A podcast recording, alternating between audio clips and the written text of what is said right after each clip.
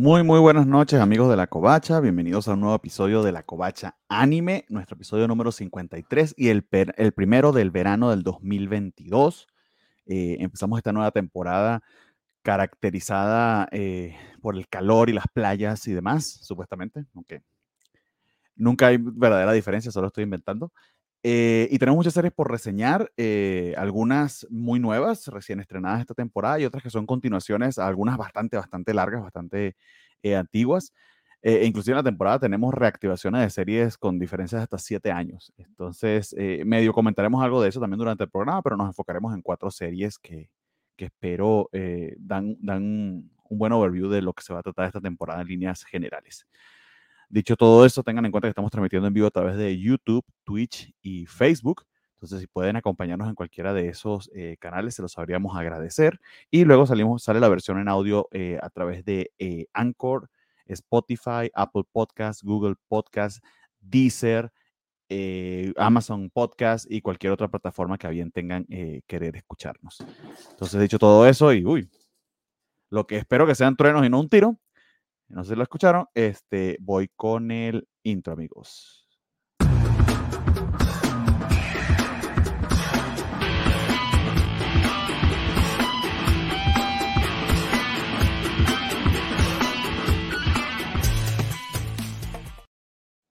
Muy bien, muy bien. Entonces, procedo a, presentar a quienes me acompañan en la noche de hoy. Voy en el orden en que se conectaron para que vean quiénes son puntuales y quiénes no. Primeramente desde Chihuahua.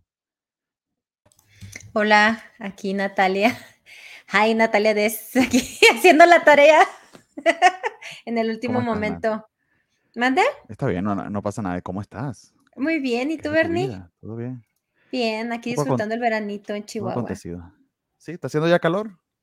Calor está haciendo ya frío, porque el calor que como que hace rato, ¿no? No, calor y llueve, entonces está sofocado así, vaporoso, y vamos a las ah, alberquitas, y hacemos carne asada, nos tomamos unas chefs y así. Pero a ti no te pasa como a Mónica en Friends, no se te pone el pelo como Krusty el payaso. Ah, sí, claro que sí, pero ¿qué tiene? No me, no me molesta. bueno saberlo, bueno saberlo. Eh, de hecho, para hacer este, me disculpa, para ser muy justo, eh, Nancy Cloneta, inclusive antes que yo, así que debería ella haber hecho el call open, pero bueno. Vamos en el, en el, orden de quienes se conectaron, porque hoy sí quiero que pasen vergüenza, desde Duran York ya llegamos a un punto en el que ya no hay vergüenza, ¿eh? este, ya, ya, ya, lo, ya lo pasamos, pero un gustazo estar de vuelta por acá, una temporada nueva, este, muchos shows que yo esperaba, no esperaba mucho de algunos y la verdad es que me han parecido bastante divertidos. Y pues bueno, este, vamos a empezar con estos primeros cuatro y en el transcurso del semestre o de lo que dure esto, yo no sé, unos tres, cuatro mesecitos, a ver qué sorpresas nos vemos por ahí.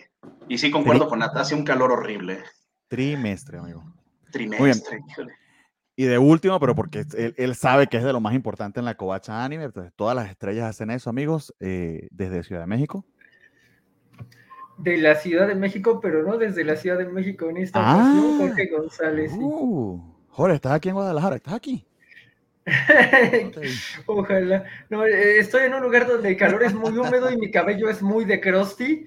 Este, al norte de Puebla, que sería muy hermoso si no fuera por, este, por los zancudos sí.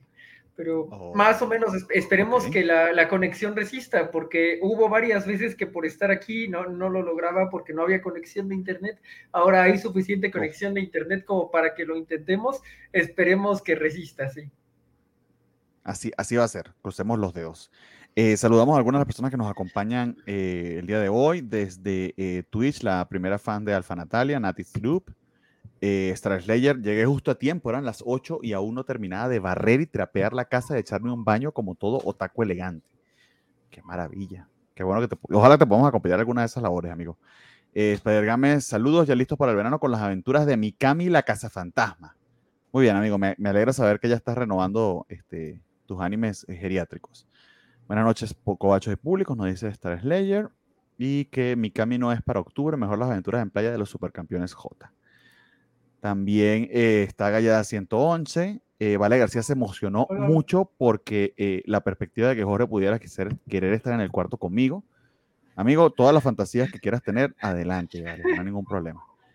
y por último, ah, bueno, espera que también nos acompaña. Entonces, muchísimas gracias a quienes nos están siguiendo. si están en Twitch, tanto mejor para que precisamente Valentín, que nos está viendo, no nos regañe que no le bajamos el promedio de audiencia. Entonces, si se pueden ir para allá, tanto mejor.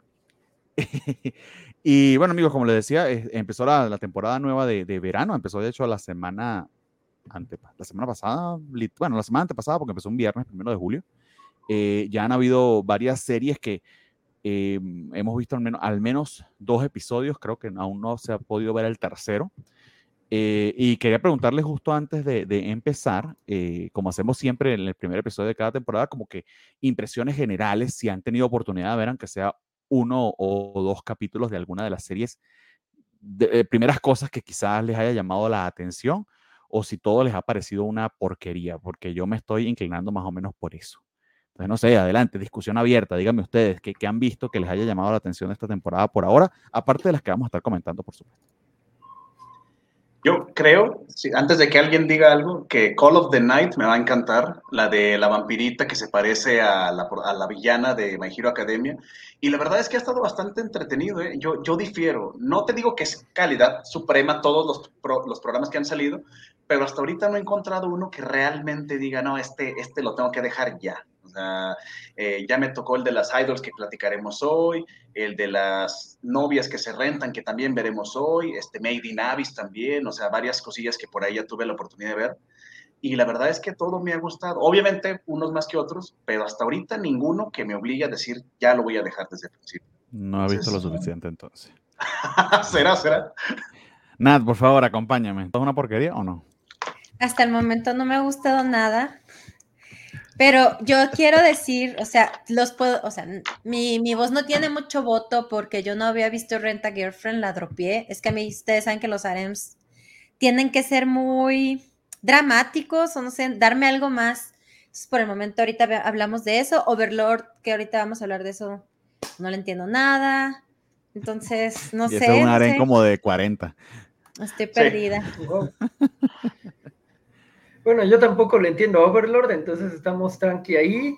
Eh, las novias de Killer creo que no van a estar mal esta temporada de nuevo. Eh, eh, el gran problema que tienen es que, que, que, lograron personajes muy carismáticos y cada una debería tener su serie y no deberían ir por el mismo güey, porque Ruka tiene tanto carisma y entonces es pues ya el otro sujeto está obsesionado con Chizuru, ¿para qué? ¿Para qué no ahorita, ahorita, vamos a hablar de Reina Girlfriend, yo tengo, yo tengo una respuesta a esa, el, problema de esa serie es uno, es uno solo. Ah, sí, sí, exacto, precisamente, yo creo que por ahí vamos, pero eh, quiero unirme a Rafa en cuando entra el beat final de Call of the Night, es como, ¡pum! Esto, es arte, esto es, eh, ah, ganó el anime, o sea, la música entra y es, ¡oh, Dios mío! Eso es todo, es todo lo que... Desde, que vimos el, el trailer party, yo sabía que esa... No, no, no la he visto, pero la estética me gusta. Espero que no me decepcione ahora que la vea. Yo, yo, esperaba, yo la esperaba, pero es que cuando entra la música es otra cosa, así se vuela así por los cielos, la batean fuera del campo eh, ya, había unos Lannister, más Lannister que los Lannister, que es el, que vive con su exnovia, que eh, eh, va a ser lo más Mieruko-chan que tengamos esta temporada, porque sí, sí estuvo subido de tono en cuanto a lo que pasa o no pasa. Mm, los idols están muy padres, yo creo que podría ser más redondo, objetivamente quizás sea mejor que Call of the Night, pero, pero ese dropo musical me enloqueció. ¿Qué más hemos visto? Ah, las niñas que cantan en la Segunda Guerra Mundial contra máquinas. Uf, ese va a estar algo pesado. Ese va a estar algo pesadito de aguantar, pero podría, eh, sobre todo porque pues es como Healer Girl, ¿no? Que, que todavía le debo los últimos tres capítulos a Healer Girl. Mm, pero, ah, y Licoreco, que va bien, o sea, eh, yo creo que es una mejor serie tal vez que las otras, pero no, no, es romance escolar, entonces no es lo mío, pero ahí va bien. Este, y qué más, eh, me, falta ver Ruby, y es una de las que más mm. ganas le tenía, entonces espero, espero poder actualizarme ahí. Sí, yo tengo pendiente Licorice Recoil eh, y Ruby en particular. Eh, pero antes vamos a leer algunos comentarios solamente para que, porque no se me olvidan. Este, eh, de hecho, coincide contigo Gallada 111 desde Twitch. Eh, muchísimas gracias, Gallada, que siempre ha sido muy fiel viéndonos. Te, lo agradecemos bastante. Que le gustó muchísimo Call of the Night. Me va a doler verlo, pero me llamó la atención y me encanta su estética de noche. de hecho, creo que eso es uno de los mejores éxitos de esa serie en particular. A mí también me impresionó bastante. el ritmo, la musicalización y la ambientación. la música funciona bastante, bastante bien Y sí, la estética de noche con ese montón de colores púrpuras que recuerdan el cabello de la waifu está muy bonito. A ti te, creo que te va a impresionar este eh, Nat, porque eh, no, no es exactamente el tema esta de la waifu peligrosa y, ya. Les, les mucho más que eso. Sí, yo, yo vi un poco del manga hace ah, muchos pues, años. Ciertamente que lo Más o menos tengo una, una idea. A ver. Por ahí nos saluda este eh, también el señor Javier, Saurio, diciéndonos a todos kawaii, que gracias, qué lindo. Y, el señor Arturo Aguilar López dice que Ruby tiene la mejor y la peor animación de la temporada. ok, oh. Los idols, ahí van los idols también. Definitivamente tiene razón, ¿eh? es, es, es, la mejor y la peor. Entonces... Eh, eh, ok.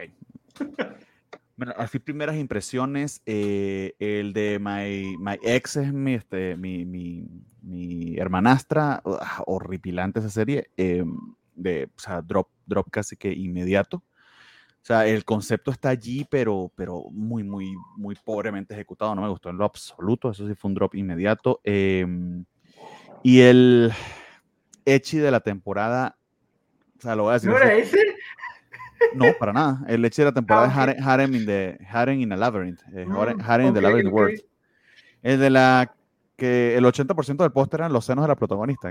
Ah, claro, claro. Por alguna razón lo olvidé.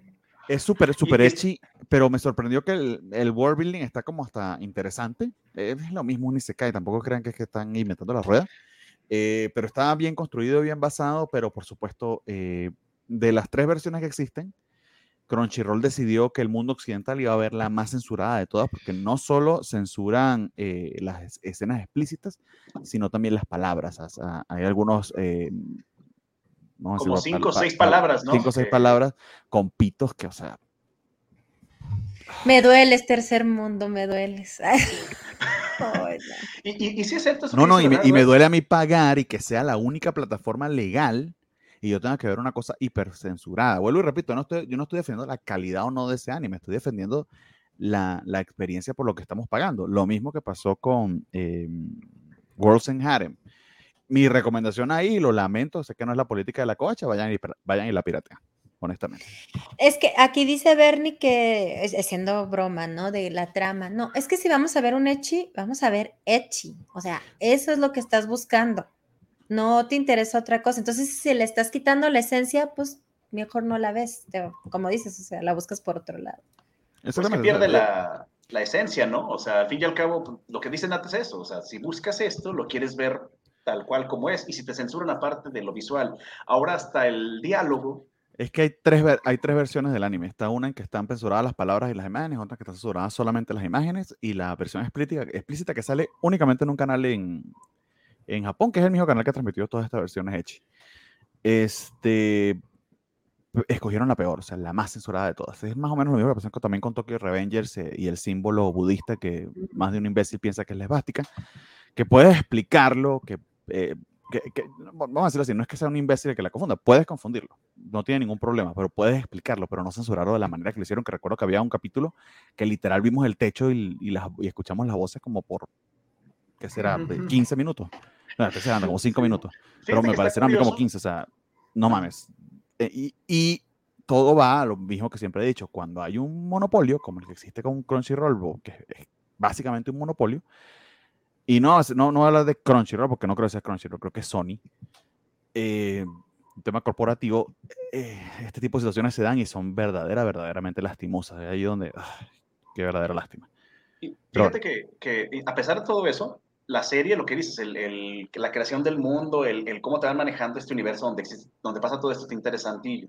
Aparte es muy violenta, ¿eh? empieza muy, muy violenta la serie, pero si te vas, por ejemplo, no sé si tengan la app de Crunchyroll en el teléfono o en qué plata, en dónde la vean, pero si se van a los comentarios son quejas de ese tema, ¿eh? son puras quejas del hecho de que no se tiene la versión, eh, digamos, completa, la versión abierta, y está curioso porque Crunchyroll tiene una opción que es habilitar contenido para adultos. Entonces, como que, bueno, entonces, ¿para qué sirve esa opción? Es como... Disney, se, trajo las, eh, las series de, de Netflix eh, y supuestamente nunca iba a ser contenido para adultos. E instalaron el, básicamente el control parental y, un, y, una contraseña, por ejemplo, si compartes las cuentas para que, en todo caso, si tus hijos tienen acceso a la, a la cuenta de Disney o algún menor de edad, eh, pues no pueda entrar a las cuentas restringidas de los adultos que sí tienen este, acceso, acceso eh, a contenido de adultos. O sea, eso existe, todas las plataformas lo tienen. Es sencillamente flojera, honestamente. Mucha gente no me lo va a creer, va a creer que yo quiero ver el Echi, eh, pero para mí también hay un tema como de, de, de principios. Eh, comento algunos de los comentarios. Eh, tal vez, yo quiero pensar que tal vez se tiene que pagar algo más por, por pasar alguna versión, no sé, o sea, quiero pensar que no es flojera o que no es este moches, o sea, mm, no, que es algo. no, no, ¿sabes qué es lo peor de esta serie en particular? Que Crunchyroll la coprodujo. O sea, de que tienen acceso al contenido, lo tienen. Esta serie es pagada por Crunchyroll. Entonces no hay una explicación clara, o sea, no, hay, lógica. Es estupideces, es no importarte el contenido o el público, creo yo. O sea, y, ojo, no es Crunchyroll Latinoamérica, yo creo que es un tema de Sony, honestamente. Claro. bueno, en fin, tenía que quejarme de eso antes de que empezáramos. Eh, dicho todo eso, vamos ya entonces a comentar algunas de las series. Por ahí Estares Leyes nos dice que el Aren Furro lo vio sin censura, pero no le llamó la atención. Pero lo pudiste ver, esa es la cosa. Así es. Este, y Geeklang nos dice que vengo a reiterar el, el culpalos. Si me empiezo a viciar de nuevo por ver Kaguya-sama Love is War, a culparnos seguramente. Lo vemos juntos, porque yo tampoco lo he visto, entonces ya lo empecé a ver otra vez. Cuando ese material te, lo encuentres gratis en línea para que eso... Perdón, adelante, Jorge, disculpa. Sí, sí, no, que si él se vicia con eso, que es un gran modo de volver a vicio. Sí, sí, sí. Pues sí, ciertamente, hay, hay, hay, peor, hay, peores cosas con las que pudieras volver al mal llamado vicio. Cuando ese material te lo encuentras gratis en línea, ¿para qué censurarlo si pagas por él? Nos dices para Gama, sí, creo que tiene bastante, bastante. Yo a veces sí me siento tonta, o sea, yo sé que es para apoyar y todo, pero digo, ay, es que no, no lo hacen fácil, o sea, mejor me voy a, ¿sabes? Pero bueno. Sí, es que es a lo que te orillan. Al fin y al cabo, imagínate a alguien que realmente sí es fan de leche y que diga, ¿sabes qué? Lo estaba esperando, eh, lo deseaba. y que lleguen con esto, sí es un y que, molesto. Y que el camino es esto, o sea, si queremos que siga habiendo contenido, queremos que se le pague a los creadores de este contenido, eh, para eso estamos pagando una plataforma, así de sencillo. Porque tú la quieres, la quieres consumir de manera legal porque sencillamente quieres que haya retribución justa o injusta, pero que haya retribución para los creadores. ¿Qué camino te queda cuando existe un monopolio que te obliga a ver una única versión? Eh, ese es el tema. Será comprar el, Blu-ray si es que alguna vez llega aquí, porque además lo distribuye también Sony. Eh. Que no me compraría el Blu-ray para ver nada sin censura. Eh. Realmente sí, sí me dolería mucho tomar esa decisión. Y más por lo caro que llegan, al menos. de hecho, me pide que, que me dejen ser libre con mis perversiones. Sí, amigo, exactamente. Más si estoy pagando por ellas. Eh, muy bien, amigos. Entonces vamos con el primer anime que vamos a estar comentando eh, de, la temporada. Eh, es una serie completamente nueva. Se titula Engage Kiss y la están transmitiendo por Crunchyroll. Entonces, no sé si alguno de ustedes quiere decir más o menos de qué va Engage Kiss y qué les ha parecido hasta ahora. A ver, ¿quién? ¿Quién? Pues tú que andas preguntando quién. Si quieres tú, ah. Rafa. Yo quiero destrozar a los idols. ¿Pero por qué? Esos son bien chidos. Bueno. Dios! Siento el dolor completo de, Jorge, pero este, Engage Kiss, bueno, híjole, ¿por dónde empezamos? Pues es una, es una comedia, ¿eh? porque parecía ser este, al, primer, al principio como una especie de anime de acción, esa idea me daba, pero conforme avanzaba el episodio, sí se me hacía cada más, más chusco la situación, pero bueno, eh, básicamente es una comedia que trata en esta ciudad que se llama Babylon City, que está en una isla artificial donde hay este, explotación de recursos naturales. Es como que no hay una regla concreta, pues pueden hacer lo que les dé la gana. Entonces existen una serie de demonios provocados por la misma situación de, la explotación de estos materiales y hay empresas que se encargan como de seguridad privada para pues erradicar ese tipo de males, para trabajar, etcétera. O sea, como que cosas muy relacionadas con demonios. Entonces nuestro protagonista, que es uno de los vagos más grandes que he tenido la oportunidad de ver en el anime, que se llama Shu, tiene una compañía de estas, solo que por lo mismo de que no tiene como una buena visión o gestión corporativa o, ambición, yo no sabría cómo definirlo, pues realmente le va... Que va a tener más, de hecho es el ser más vago que también, también he visto, o sea, es, es irredimible. Es, impresionante cómo una persona puede ser tan vaga este, y tener un departamento. E, eso sí me dio envidia, la verdad. Pero, pero bueno. Seguro que es, de una de las novias. Debe ser, ¿eh? No leí otra explicación. No de, no, de hecho es rentado, no tiene dinero y se lo ayudan a pagar. O sea. En fin. Eh, sigamos, es que tenía que comentarlo, el, el, personaje es insoportable. No, no, y, y, es importante porque el primer episodio a mí me pareció muy insoportable, pero aún así la química que, que tiene él siendo así con las protagonistas, que son un poquito más, pues, este, eh, normales o decentes, pues sí, sí hacen una situación un poco chusca. Eh, pero bueno, Chu tiene esta compañía que por falta de gestión, pues le va muy mal, no tiene dinero ni para comer, ni para nada.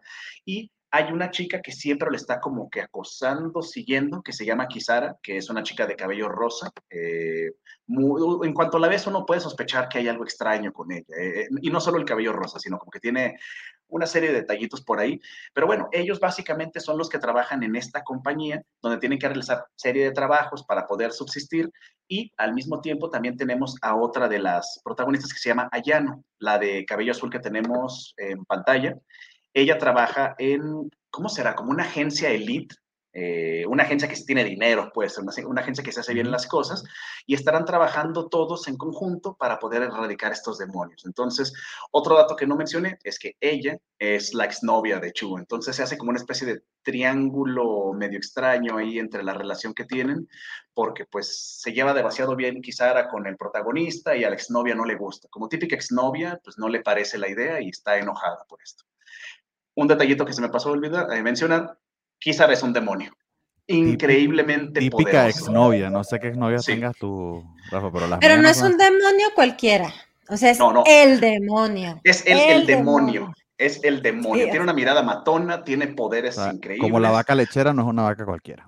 No, no, no, no. Es un señor demonio. Es una chida demonio. Entonces, así es la premisa de la serie y yo creo que nos va dando muchas situaciones curiosas conforme vayan avanzando los, los episodios. La verdad es que la animación es muy buena, las peleas están muy entretenidas, sí es un poquito batalloso en, entablar como empatía con el protagonista por, por lo apático que es, pero una vez que uno empieza a conocer como la dinámica de lo que va la serie, se va haciendo más agradable, la verdad. Al menos para mí en el segundo episodio se me hizo mucho más pasadero, pero sí, como buena protagonista con cabello rosa, está loca también ella.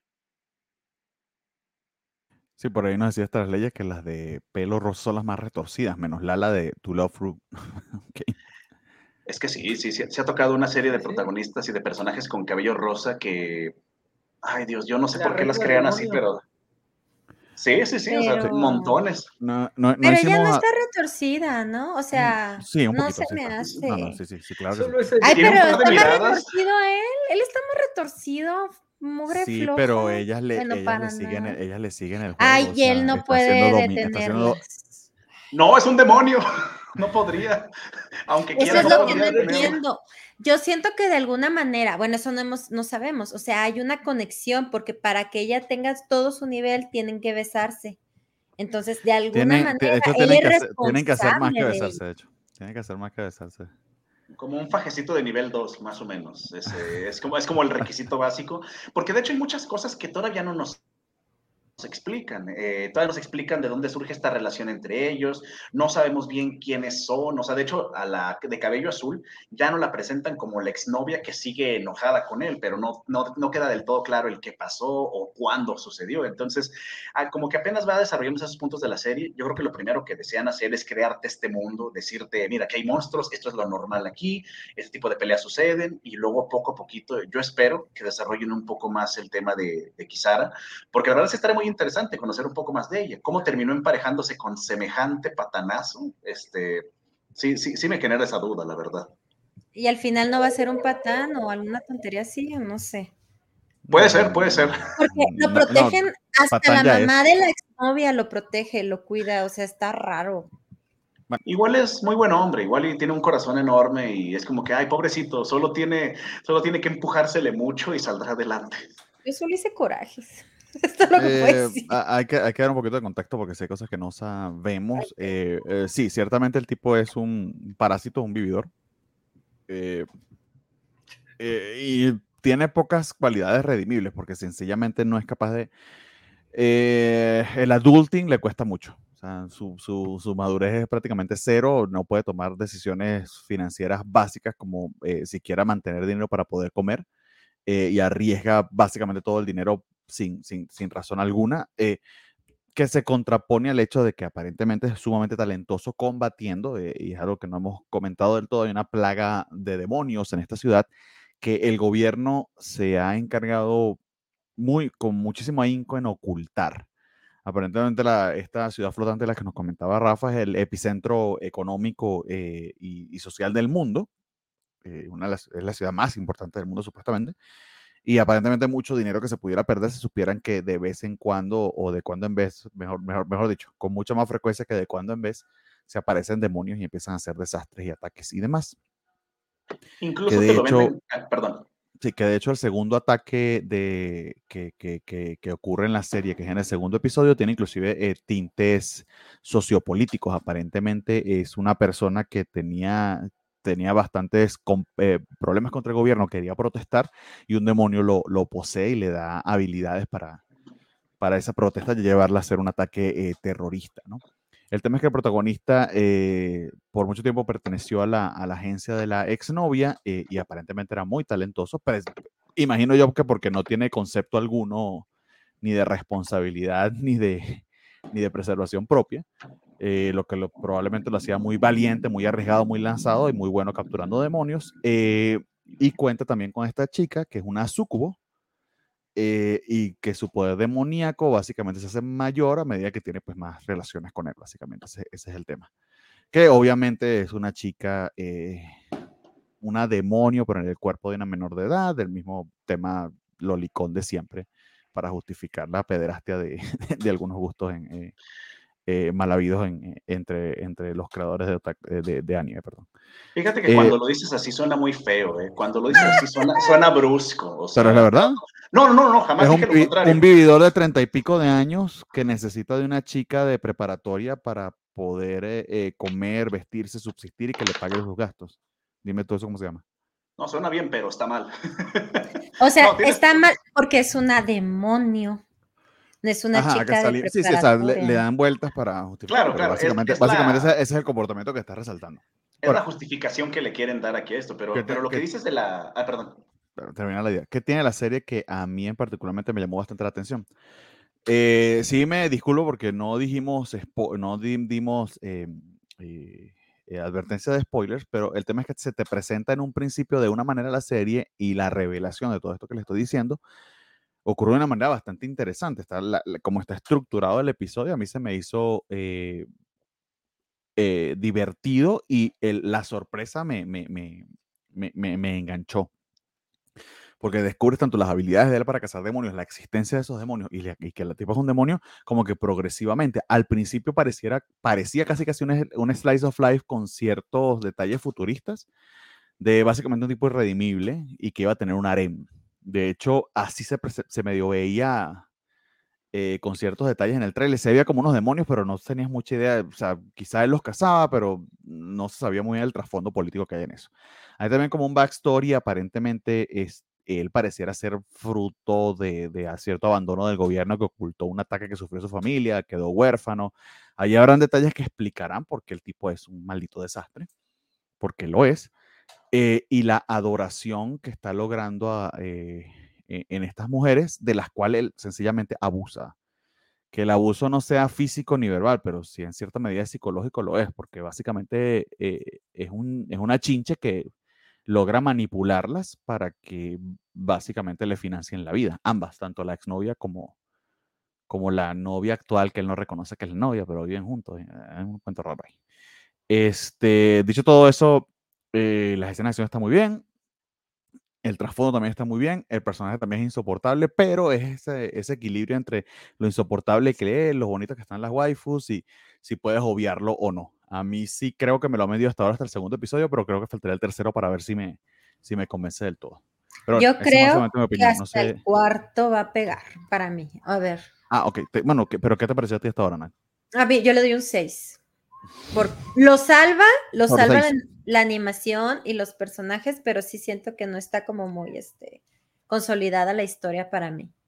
Entonces la voy a seguir viendo porque sí, la animación está muy bien y todos los personajes me gustan y, y sí te está sembrando como la duda de que, por qué, por qué está esta relación o por qué son exnovios o por qué lo cuidas. Entonces está interesante. Y es un poquito más adulta que otras cosas que quizá hemos visto de relaciones. O sea, por ejemplo, la primera escena del beso de ellos, aquí no la puso nada en la, en la presentación, es bastante explícita. Cosa que en el puritanismo, porque es que el, el, anime son extremos, ¿no? Tienes el hentai echi, que todo el extremo, o una cosa en la que hasta un beso es así, no sé, como telenovela de los 70, que, ay, se besaron, es una gran sorpresa. Entonces, aquí está como consiguiendo un sweet spot en el medio que va modernizando también un poquito el anime. Eh, es un buen beso, la verdad. Que es un, exactamente, que es un buen beso bien retratado. Porque quiere, y queda muy claro que es que esta tipa se alimenta de la energía eh, sexual de, de, este, de este vaguito para poder obtener estos superpoderes, porque es una sucubo. Entonces, todo eso queda bastante, bastante claro. Eh, y es bastante interesante. Jorge, ¿tú tuviste oportunidad de verlo o nada que ver? No, temo que este no. Yo, yo, yo me fui por los idols y así, pero por lo que dicen, suena como una mejor versión de Strike the Blood. No sé si mejor. Pero sí, okay, se parece, okay. sí, se, sí, hay elementos que se parecen. Ok, ok. No sé, a veces Strike the Blood nunca me llamó mucha atención. Pero bueno. Dice Jorge Arturo Aguilar que los flojos tenemos nuestro corazoncito. Jorge, no te compares porque podemos ser flojos todos, pero es que este, este señor lo lleva a extremo profesional. ¿Estamos hablando que es más flojo que el idol? Oh, sí. Sí. Porque el idol, aunque sea, está pendiente de ganar dinero. Este señor no, o sea, es que no tiene okay, responsabilidad okay. absoluta por Vaya, su Vaya, sí está muy brutal, está muy brutal. Exactamente. Rafa, ¿tenés algún comentario adicional? Fíjate que nada más eh, recalcar eso que mencionabas del trasfondo sociopolítico que tiene la serie, porque el, el primer episodio es una cosa, ¿eh? y luego el segundo que empiezan a manejar todo ese tema, sí te van poco a poco como quedando más este, puntos a dónde tomar en cuenta de a dónde pueda dirigirse la serie, porque es eso, o sea, al principio parecía una comedia, luego había escenas de acción geniales, que por cierto no, no lo dije, pero este es de estudio A1 Pictures, que son los que hicieron Kaguya-sama, Sword Art Online, 86, o sea, escenas de acción y escenas vistosas, pues va a haber por montones, afortunadamente. Y el segundo capítulo en el que ya manejan ese tema de, bueno, ¿qué pasa con esta utopía que se cree de la isla, del mundo perfecto que parece ser que tienen, pero que realmente no es así? Se me ha hecho interesante. Ojalá puedan explotar un poco más eso, pero apenas vamos en el segundo episodio, a ver, ver cómo se desarrolla pero me ha gustado. Y nadie mencionó que esta es la serie que en el tráiler Watch Party vimos que estaba alguien en una bicicleta, que todos quedamos como de que, oh, eh, no sé no si necesidad de mencionar cuál escena en particular. Fue la imagen que escogí para el banner. Sí estaba. No la vi. En el banner, estaba en el banner. Allí ven amigos que Rafa ni ve el banner, no lee los machos, no. Pero sí fueron no, varios no, segundos yo... de, de, eso. Sí, o sea, hay, hay un montón de fanservice completa y totalmente innecesario, pero uh, eh, uh, igual lo agradezco, porque está muy agradable de ver. Pero, bueno, repito, si, si, esos elementos les fastidian, créanme que esta no es la serie para ustedes, ni mucho menos. Eh, pero está allí, o sea, las wafas están bien bonitas, pero eso no tiene más sustancia de que se ve muy bien y que este, está bien dibujado. Pero bueno. Eh, vamos a la siguiente eh, serie, que esta sí la vio Jorge, y le doy la oportunidad entonces para Jorge para que no la, no, nos cuente más o menos de qué va, y qué le ha parecido hasta ahora, que es precisamente eh, Phantom of the Idol, o por el nombre que creo que se va a conocer, que es eh, Kamikusu Idol. Kamikusu se, Idol. Exactamente. Sí. Se, está, se está transmitiendo por High Dive, este, es quien tiene los derechos. Eh, de hecho, me, me, alegra bastante que muchas de las series que vimos en el trailer Watch Party que no sabíamos a dónde se iban a ir, me sorprendió, las, las tomó High Dive. Entonces, sí parece que Sentai está haciendo ahí un buen trabajo para capturar bastantes series. De hecho, creo que dos de las más populares de esta temporada las van a tener ellos, eh, que son Dan, este, Daimachi y Made in, Made in Abyss. Entonces, esta en particular también está a través de High Life. Y no sé, ¿qué te pareció a ti, Jorge? Phantom of the Idol. Pues la amo profundamente, eh, cubre el hueco que dejó Parity Comey en mi corazón. Es como temática idol con un pequeño giro sobrenatural. Eh, es como eh, lo, lo, que les mandé en el grupo de WhatsApp de eh, niños eh, huyendo de la muerte. Pronto va a haber una subtrama temática idol con un pequeño giro sobrenatural y vamos a tener esta.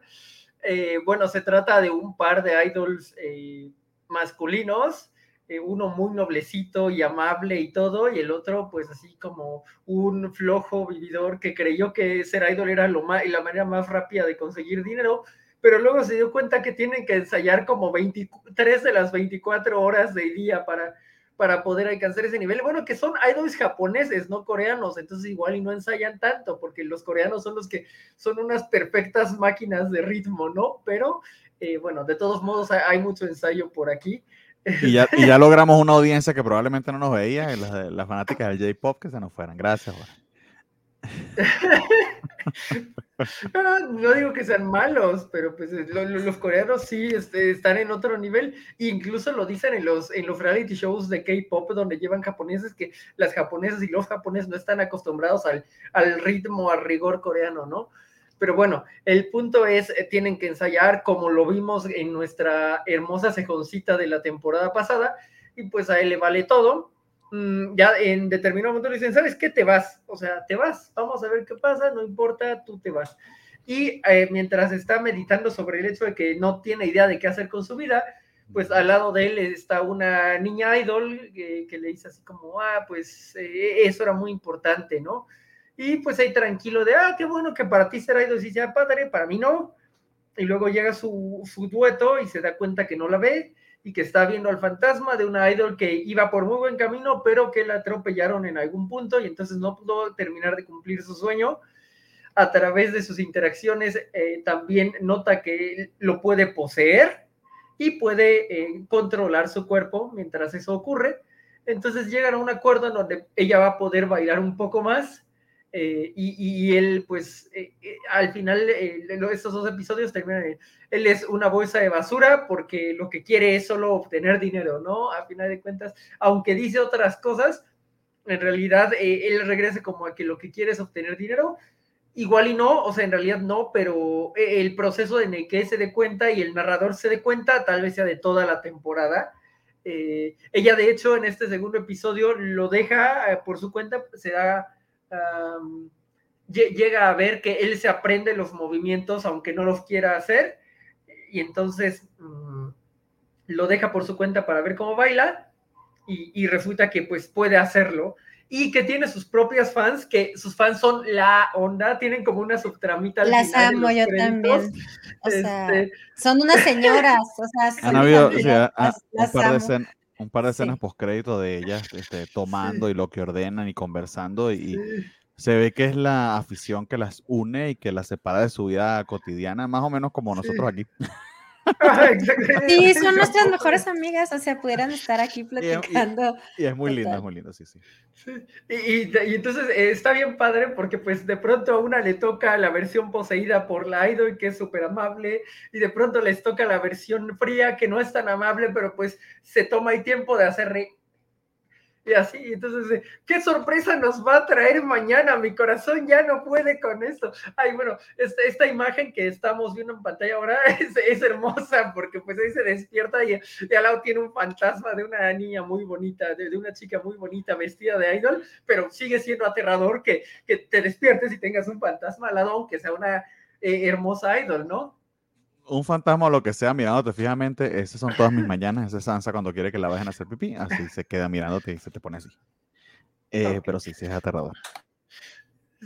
Tiene, como, tiene este encanto, tiene, un muy buen humor y creo que va a poder desarrollar a los personajes dentro de lo que cabe bien. A lo mejor no tanto como nuestra seconcita, pero creo que dentro de lo que cabe bien. Por eso, eh, eh, Nat arrojando esas flechas a mi corazón fue, fue muy doloroso no sé, no, sé qué eh, diga Nat. No, es que él me cae muy mal. O sea, y ni siquiera me cae mal porque le gusta el dinero, o sea, eso lo puedo respetar, pero no sé, no me atrae de ninguna manera. pero es que creo, que está diseñado para eso, porque obviamente esta serie va de él cambiando. Entonces, van apenas dos capítulos y es ese extremo de que es un tipo que quiere hacer el mínimo esfuerzo posible para absolutamente todo eh, confía solamente en que es muy apuesto eh, y pensaba que ser idol, tal como dijo Jorge, era algo que le iba a costar un mínimo esfuerzo. Y resulta que escogió más bien una de las profesiones donde se requiere el mayor esfuerzo posible en muy poco tiempo, ¿no? Porque eh, requiere de una dedicación y de, y de, una disciplina que el tipo sencillamente no tiene ni desea obtener. Porque inclusive cuando es este poseído por esta chica que sí adora todo lo que tiene que ver con, con ser idol, em, el hecho de que ella practique con, con tantísimo ahínco, a él le fastidió un montón porque es su cuerpo el que se cansa y no quiere ni siquiera cansarse. pero por ejemplo, es el extremo de la flojera. Yo digo ahí, o sea, ella se enoja porque a él no le gusta, pero pues no te debe nadie nada, o sea, o sea está bien amargada. O sea, nadie te debe nada. O sea, si a ti te gusta y te moriste, pues ni modo, o sea, si te tocó, él no tiene la culpa, no te debe nada. O sea, como que esas cosas no las termino yo de entender. Pero yo creo que ella lo entiende en cierta, en cierta medida porque quiere como que, o sea, eh, sí medio abusa de eso de él, porque es que si, hay una relación allí entre los dos de medio abuso, ¿no? O sea, él quiere aprovecharse de la pasión de ella y ella quiere vivir a través de él, pero como que sí lo reconoce de que no puede. Sí, ambos se están aprovechando uno del otro, pero ella sí reconoce que como que no es la experiencia de ella, es la de él, ¿no? Y creo que en el segundo episodio hubo cierto que me gustó, porque se pudieron haber tenido el chiste de, de que cómo él cambia de, de, carácter, lo diferente que es, porque son polos opuestos ambos. El tipo es la apatía hecha persona y la muchachita es la, o sea, parece que se metieron una kilo, un kilo coca todos los días en la mañana. Este, la cosa no tiene ni sentido ese, ese nivel de energía. Eh, pero eso me son extremos, entre, extremos que chocan mucho. No, pero sobre todo cuando la gente los ve a él. No, sí, claro, claro, coincide mucho para el choque entre ellos, pero al verlo a él es así como, ese es el chiste, ¿no? ¿Quién es este tipo que cambia de, de, de, de carácter tan rápidamente, ¿no? Y yo había visto esos programas de idols y sí se toman el tiempo para ver más o menos quiénes son su, su público cautivo, quiénes los están viendo diariamente y les agradecen y eso a mí se me hace bien difícil, o sea, Sí, cierto, o sea, no hay trabajo fácil y menos en estos que te está viendo tanta gente y pues cuando ves más o menos estas situaciones son documentales donde están las niñas agradeciéndole a los señores porque, bueno, a, ellas son señores y que les dan la mano y que los señores se emocionan, aquí pues es un poquito al revés, ¿verdad? O sea, aquí más bien son chicas que están buscándolo a él. Se me hace súper desgastante tener que tener siempre una sonrisa y te agradezco y Ay, se me hace bien pesado. Y que está como basado en los, o sea, o esa es la idea, la cuestión idealizada de los idols, ¿no? Que lo hacen todo por los fans. Entonces, esa relación de te doy dinero para que seas eh, lindo, atractivo y, te esfuerces mucho cantando porque a mí me gusta, eh, poco rara, no lo voy a negar, pero es básicamente como que hacer muy íntimo la relación que todos tenemos con las cosas que amamos, ¿no? Pero lo llevas a otro nivel donde el, sacrificio de ellos es bastante más personal, inclusive más directo, ¿no? Eh, sí, un poquito raro, o sea, están a un paso de ser stripper en todo caso. Eh, Rafa, ¿a ti qué te ha parecido? A mí me gustó mucho, se me hizo muy divertido porque e, es lo que dice Nat, o sea, sí, el tipo es increíblemente flojo, pero es que ayuda mucho eso al dinamismo con la chica adicta a la cocaína y su energía, porque lo hace, lo hace muy chocante, es como que, y se nota de volada cuando ella posee su cuerpo, que lo primero que hace es la pose como de, yay, y van a trabajar, y está muy divertido eso. las chicas, las, este, las fans, las fans de Niyodo, son lo mejorcito que hay, me, me da mucha risa como entre ellas tienen su grupito como de WhatsApp o Line, no sé qué manejen. Line, sí, Line, Pero está graciosísimo, la verdad. Y me gustó mucho que en el segundo episodio, no sé si podamos decir spoilers o no, es que hay una parte que me gustó mucho del segundo episodio que hace el final. Pues sí, si advertimos que es un spoiler, adelante, se dieron un spoiler, amigos, voy. Spoiler Un día me va a dar un infarto eso, te lo juro. Un día, va, a hacer, a hacer daño. Literal dije voy. Sí, no, no, fue culpa mía. al final del segundo episodio hay una parte después del concierto donde este Asahi no entra al cuerpo de este idol y no le ayuda como para ver su potencial, ver que él dé una presentación él. Y hay una escena en la que parece como que ella ya se va, o sea, que ella ya cumplió su misión y se ve que se ilumina bonito. Y el tipo este le dice de que no, nosotros, nosotros podemos convertirnos en el mejor idol del mundo, que es como, como un discurso muy bonito que realmente uno se esperaría de los últimos episodios y se lo suelta en el segundo y ya la convence y se van juntos a la casa y se escucha como su voz de pensamiento de que qué bueno que aceptó porque ahora no tendré que trabajarlo todo yo solo. O sea, realmente te das cuenta que el personaje no aprende nada, o sea, él, él, ya, él ya se dio cuenta que él puede hacer las cosas como idol, pero simplemente no quiere. Él quiere, él le gusta la comodidad de que le ayude ella, él no quiere trabajar y se me hace muy, muy gracioso porque ese, por ejemplo, en alguna otra serie pudo haber sido el final de temporada de que ya se va la fantasmita, pero la detiene porque van a ser un equipazo. Y no, aquí te lo soltaron bien casual y con el pensamiento del tipo de que no, no quiero trabajar yo el doble, quiero que ella me ayude a hacer la mitad de esto. Pero, por ejemplo, muy gracioso. ¿cómo, ¿qué se va a pasar? ¿Qué más se va a desarrollar? O sea, eso es lo que me preocupa, porque siento que se está quemando todo aquí y no sé qué más me van a proponer acá. O sea, no, no entiendo cuál puede ser el propósito de ella. Y te creo, ¿eh? porque porque esta sola situación en la que eh, lo dejan a él hacerlo todo, yo me lo hubiera imaginado unos episodios más adelante, como que esta es la primera prueba que tiene que superar. Pero como todo esto ya pasó en dos episodios, dices, bueno, ahora qué reto sigue, o sea, ¿qué, qué van a hacer para que no se sientan ni pues, repetitivo ni eh, imagino, Pero imagino que más, más, o sea, a mí me parece positivo que ya haya pasado, pues significa que la historia va a progresar, no se va a quedar en ese dando vueltas, pues, probablemente él, él, cambie.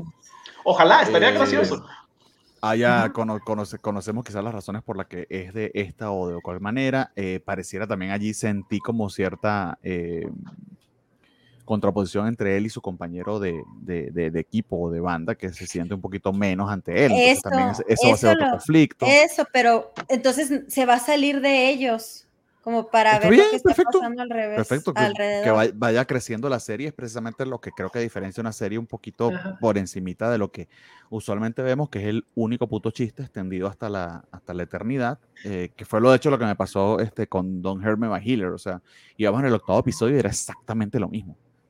Eh, está, en cambio, eh, está en cambio, no, Rafa, olvídalo. Rafa, Rafa, la palabra bueno la, la, lanza con demasiada facilidad. No, no, no, no. Según yo, yo la palabra bueno con demasiada facilidad, pero, pero bueno. ambos, ambos, no se preocupen. Se lo distribuyen allí. Eh, no, no, no, no es buena para nada. Este, pero, pero aquí, aquí veo como que eh, ya estoy haciendo un esfuerzo porque esta es la premisa, voy avanzando. Eh, a mí se me parece mucho, se me antoja mucho esta película de Mark Ruffalo con, con, eh, con Witherspoon, se me olvidó el nombre de, de ella. Sí, también que ah, hace fantasmas, ¿verdad? Que ella es sí, sí, básicamente. Entonces, es como que, ajá, tienes un asunto, eh, probablemente ya tengo una, como toda historia de fantasma, hay una razón por la que se quedó. O la mataron. ¡Ah! a propósito. ahí tienes, o sea, hay mucho, mucho terreno para donde puede avanzar la serie, como que ya salieron del chistecito de, de, de yo no hago nada, entonces todo por mí, es como que vamos avanzando eso porque hay otras cosas que explorar. Chido. Ojalá sea eso, ¿eh? A fin de cuentas, al decirle eso, ya está obligado por su palabra a hacer la mitad de las cosas. O sea, a lo mejor eh, se, consiguió no hacer la mitad de las cosas, pero al decirle, vamos a tomar este mundo como una tormenta, eh, pues ya es la mitad, o sea, eh, está obligado a cumplirle a ella también, ¿no? Porque ella ya estaba trascendiendo, ya, si, si la mataron, ella no sabía, ya, ya se estaba yendo bien contentita hacia la luz. La jaló de la Que eso estuvo muy gracioso, ya se va a terminar la serie, que estaba bonito y no, no, no, vente. Pero está bien, o sea, porque son egoístas, no son perfectos, todo funciona. Si hay una cosa de esta serie que a mí me está sacando, me está sacando un poquito de nervio, que puede que a muchos les guste. Mínimo vemos una presentación por episodio hasta ahora de los idols.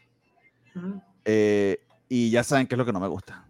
Es un CGI chafísima, con exactamente los mismos trajes, y cantan la puta canción completa. Se pierden como aproximadamente tres o cuatro minutos. Yo los adelanto. No los soporto. No le veo eso. Más allá de. Pues se, se, sienten ah. larguísimos. Y como es, el vestuario está espantoso. Y cargan esta madre que lleva a todo el mundo en el aeropuerto. no sé por qué la cargan, no entiendo. Esta, no, es como una felpa, o sea, ese estilo no es, no es el cojín. ¿No es un cojín para el cuello? No, Según yo es Como, No, no, no es para dormir. Es, Se ve comodísimo, ¿eh? O sea. A ver. Es el cojín para el cuello. Gracias. No puede ser. Yo quiero pensar que es algo del vestuario. Es como felpa, muy. No tiene este, nada que ver con el vestuario. Eh, para quienes lo siguen en audio, por favor. Bueno, si tienen la oportunidad de buscar fotogramas, tienen eh, o sea, no hay mejor manera de describirla que es la dona que todo el mundo lleva cuando va por un viaje largo para poder apoyar la, cervical. Pero tiene mucho que ver con la exageración de vestuarios de los idols. Eh, bueno, yo, yo, yo, estoy más familiarizado con los coreanos que los japoneses, pero estoy muy seguro que había una, por ejemplo, había una japonesa que se colgaba hasta de moicajete. Entonces creo que tiene que ver con esta idea de, de la, la exageración del attire eh, como, como, Flavor Flav con el. Vean a Lip and Lip. Lip, Lip and Lip traían mucha exageración, pero se veía estilero, o sea. Pero es que ellos no, tenían presupuesto, e-, ellos no tenían dinero para estos lujos. Este, yo, no, yo, no, sé si, yo no sé si es una parodia o qué carajo es, pero a mí me tiene eso confundidísimo. Sí. Tendría que ir a Reddit a ver si alguien lo aclara, pero para mí esa es la, la es la dona que, que no tienen mucho dinero. Eh, o sea, si, ellos tienen que dar sus propios eh, flyers, por ejemplo, Lipex Lip no daban sus propios flyers. No, les dio, dio, chance hasta de contratar a una. Es otro nivel, ya es otro nivel, sí, sí. que están, ellos están fresas. Baseline, sí. Son los fifís de los. De los idols. Estaría bien padre que hubiera un crossover. Mataría por ese crossover así. Estaría bizarrísimo un crossover así. Odiarían, odiarían a este personaje porque los de Lip and Lip se esfuerzan un chorro y este flojazo. No, pero no viste cómo bailaba en el segundo, que la fantasma dijo, no voy a dejar que baile. Pero no está su corazón. y, hay una explicación, ah, sí, no está cosa, pero una explicación interesante que el tipo aparentemente eh, tiene una memoria prácticamente genial, o sea, de todo lo recuerda fácil, básicamente es una cosa medio, medio Pero se le desarrolló por flojo. Porque entendió que si todo se lo aprendía, ya no lo iba a hacer dos veces. O sea, la flojera lo impulsa en esta vida. Es que e, eso a mí me, me conecta. bueno, eso de que la flojera te impulsa parece, parece un oxímoron, ¿no? O sea... No, no, no, pero es que es verdad. Yo, yo hasta la universidad no me esforcé por nada porque era como, ah, pues apréndete esto, no hagas tareas, pasa el examen. Sí funciona, o sea, mi vida sí funcionaba así, por eso la universidad fue un shock horrible para mí creo que también por eso lo, amo mucho a él, porque yo era él. Pero era flojera, Pero fíjate. quería, quería vivir de tu. no, no, no, no, no, no, no, no, pero eh, yo sí era como, ah, pues sí, ya, ya, ya, entendí esto, lo hago en el examen y se acabó, ¿no? Y entonces me presenté un montón de finales, los sacaba con 10 y ya. Y entonces no tenía que, esforzarme durante ese memoriz, Memorizabas, no, no, no eh, internalizabas. No, lo, entendía, pero no hacía ejercicios, o sea, es como de, no voy a hacer toda tu tarea, voy a tomar la tarea de alguien más y la voy a entender desde ahí y ya. Entonces, yo, yo me identifico mucho con esa idea de él. No, internaliza, eso, eso pasa mucho en, ingeniería, en, en, cálculo, precisamente. Eh, si no entiende cómo funciona, pero que El stand-up de Carlos Vallarta, donde dice, la flojera es la que nos ha impulsado, somos seres perezosos y cuidar este, nuestra comodidad nos impulsa a, todo lo que nos Es, muy, muy cierto. aunque yo toda la carrera me la pasé jugando baraja, no, no, no tuve la oportunidad de poner eso en práctica, pero sí, sí, la, flojera él la está defendiendo a capa y espada. Y Rafa, tú, cuentas demasiado con que nadie con quien tú trabajas ve este programa. Eh, esperemos que eso permanezca. Es la carrera, es la carrera. Hablando de, hablando de carreras, vamos a hablar de una carrera en particular que es muy eh, peculiar, que es la de las novias para rentar. Muy Ay, a ver, solo quiero hacer, o sea, ahora vamos a hablar de los novios inútiles, de los hombres inútiles, es lo que vamos a hablar el día de hoy. oye, oye. Digo, digo, digo. Oye, oye. El caso de Rena Gerfeld creo que es bastante peculiar en ese aspecto porque no es precisamente que sea inútil, es que eh, es una porquería de ser humano. Sí. Pero vamos a hablar de Rena Girlfriend. Top 5 de los peores seres vivos que he conocido en anime. Sí, Rena Girlfriend es eh, una serie popularísima. Me atrevería a decir que si no es la más popular de esta temporada, está cerca, fácil en, en el top 3 sin duda. Eh, está entrando a su segunda eh, temporada, un manga que eh, al menos en un principio se fue, fue, un gran éxito cuando se supo que venía la, la adaptación a anime fue muy muy esperada. Lograron el, el, el feel del diseño de personajes que creo que es uno de los grandes aciertos de esta serie. Lo transmitieron muy muy bien en el anime. y está entrando a su segunda temporada, ¿no? ahora, no, no quiero entrar en mucho más detalles, sino que primero hablen bien de ella, porque sí, yo la veo, pero no la justifico. Entonces, eh, Nat que la abandonó, yo la, la desde el principio, no la soportó más allá de la La estoy viendo por ustedes, fíjense. Nomás ah, para estar aquí. Pero la estás viendo, entonces no la dropeaste. Sí, no, no, o sea, ya no vi la primera temporada, no la voy a ver, porque vi el, el capítulo 13 y ya el 14, y pues yo creo que no necesito saber nada más, o sea. Mm, no, no, no necesariamente, no, no suma más allá de eso. Pero bueno, no sé, Rafa, si nos cuentas en líneas generales de qué va Renagar bien resumido eh, y en cómo arranca esta segunda temporada. Ok, sin, sin, decir nada malo ni bueno, nada más la sinopsis. Eh, la historia es de Kazuya, este personaje que acaba de ser abandonado por su novia, entonces emocionalmente destrozado, hecho trizas el pobre, busca salir adelante a través de una aplicación que ofrece esta, este servicio de, alquiler, de alquilar una novia le llama la atención y se encuentra ahí con la, otra protagonista, Chizuru Mizuhara. Ella parece ser la chica perfecta. Todo, todo lo que él desea es este, de look es impresionante, su plática, todo de ella es maravilloso. Él cuando empieza a ver este como como que le da una especie de golpe de conciencia en el que él ve los comentarios de las demás personas donde hablan de lo perfecta de, que es y él se siente utilizado, a pesar de que él es el que contrata este servicio, se siente utilizado porque ellas, él piensa que ellas juegan con los clientes a cumplirles cierta fantasía, no erótica, simplemente la fantasía del noviazgo perfecto, y le deja una crítica pues que la hace trizas a la pobre. Ella enojada va y lo confronta de que, oye, pues, ¿por qué me pones esta crítica? Etc., bla, bla, bla. Se empiezan a pelear y de repente sale de que la abuela del protagonista se pone mala, está en el hospital y pues tienen que irse los dos por la urgencia a platicar con ello. Y ahí es donde empiezan una serie de malentendidos por los cuales se da a entender que ellos son pareja, como para darle el gusto a la abuela, de que se sienta más tranquila, etc. Y a raíz de esto es como comienza la serie. Eh, eso más o menos a grandes rasgos. No sé si, no sé si sirva como una especie de sinopsis para darnos una idea de cómo empezó la situación de esta. Eh, sí, es, un, enredo entre ambos de, que resulta que las abuelas se conocen, entonces eh, engañan a las abuelas de que tienen una relación cuando es sencillamente prostitución sin sexo. Eh, sí. Y aparte de eso, pues aparecen una otra, una otra serie de personajes que honestamente no sirven para absolutamente más nada que para justificar un harén injustificable, porque eh, son un, trío de otras, o no, un par de otras waifus que están aparentemente enamoradas. Yo necesito contexto, yo necesito contexto. Está esta chica, la principal, que, que es la rent, la girlfriend, ¿no? Sí. Y lo, ella le buscó a, a, la de cabello cortito, o sea, ella le consiguió novia, ¿o cómo? Mm.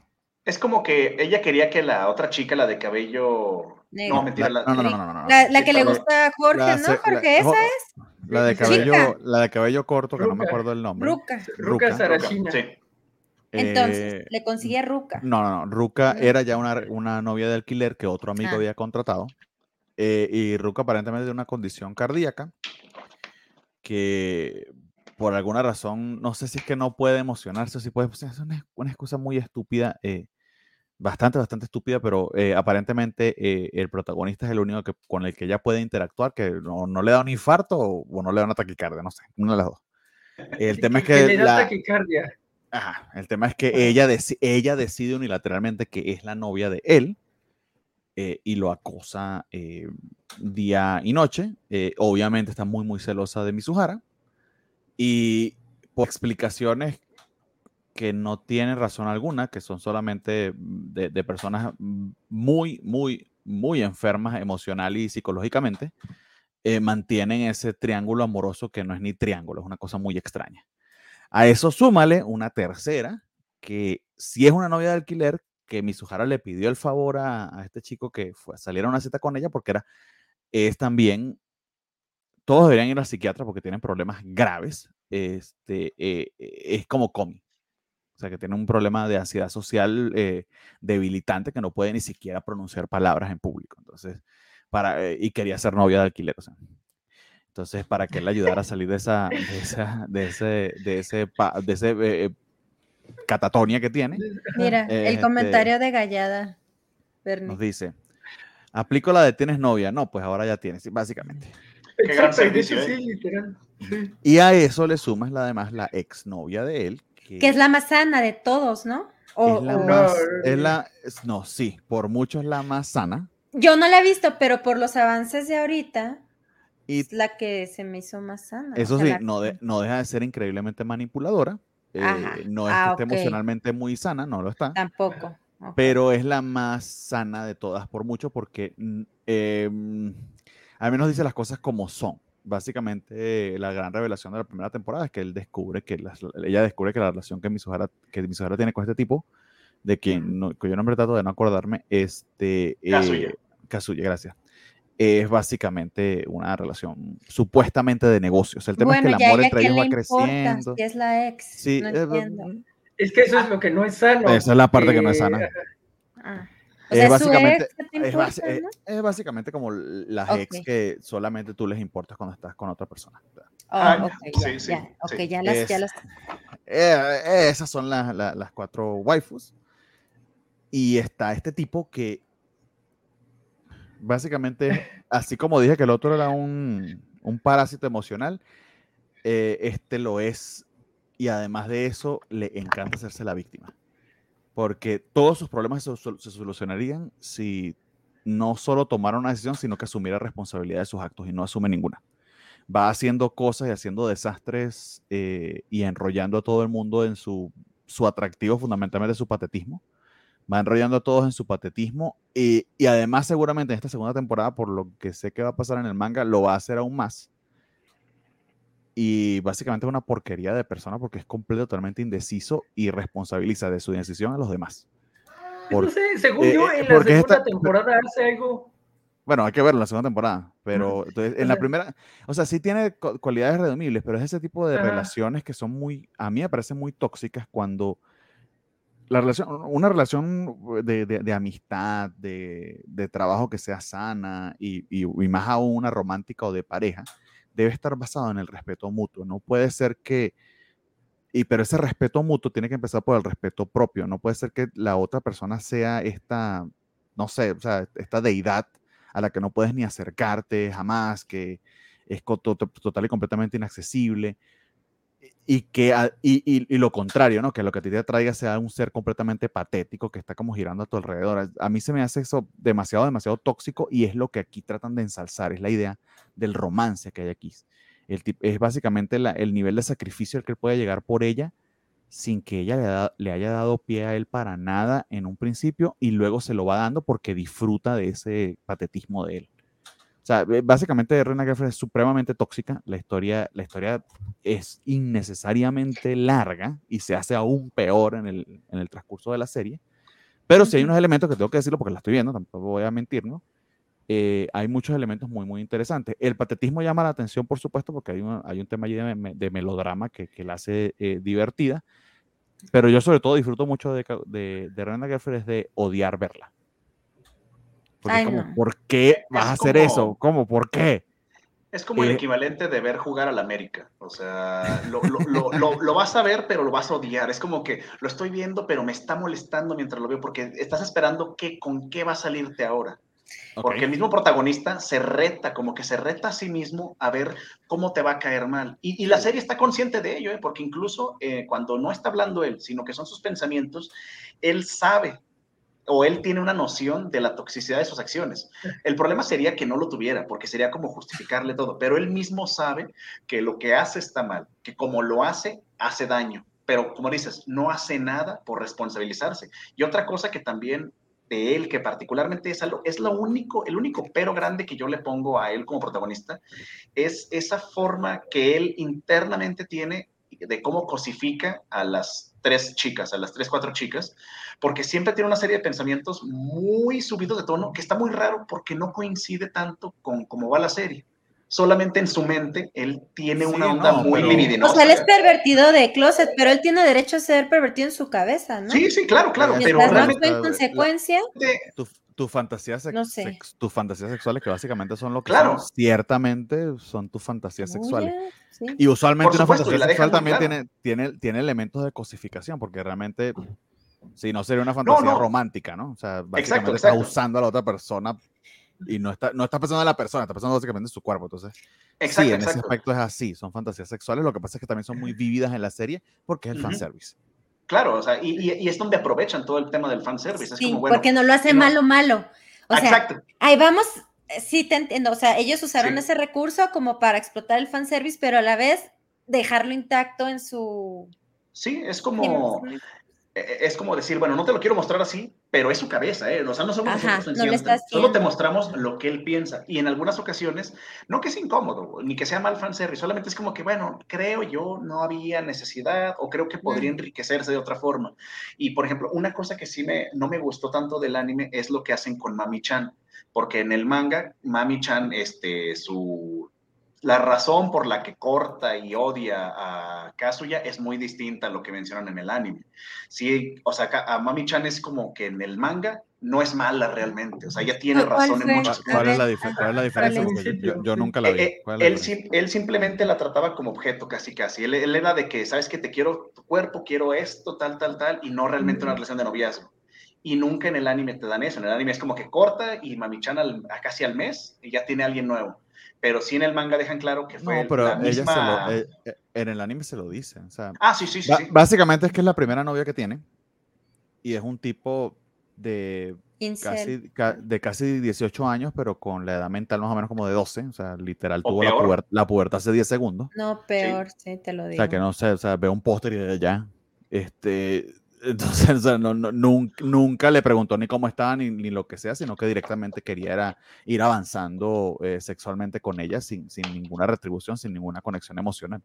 Estaba viviendo su fantasía. Ella me, más o menos, o sea, puede que nada más quede claro en el backstory, pero ella se lo dice, o sea, sí, sí le da una especie de golpecito por ahí, por así le da como entender eso. O sea, nunca tuvimos una relación ni nada, sino que tú solamente querías pues llegar ya a segunda, tercera base y ir avanzando muy rápidamente. Pero que, pasa lo mismo, que, se, que se medio entiende, ¿no? Que es que es esta, él tiene ese reto de que, ay, soy virgen, no puedo ser virgen, y es lo peor que le puede pasar pues si piensas como virgen vas a ser virgen toda la puta vida, supongo yo.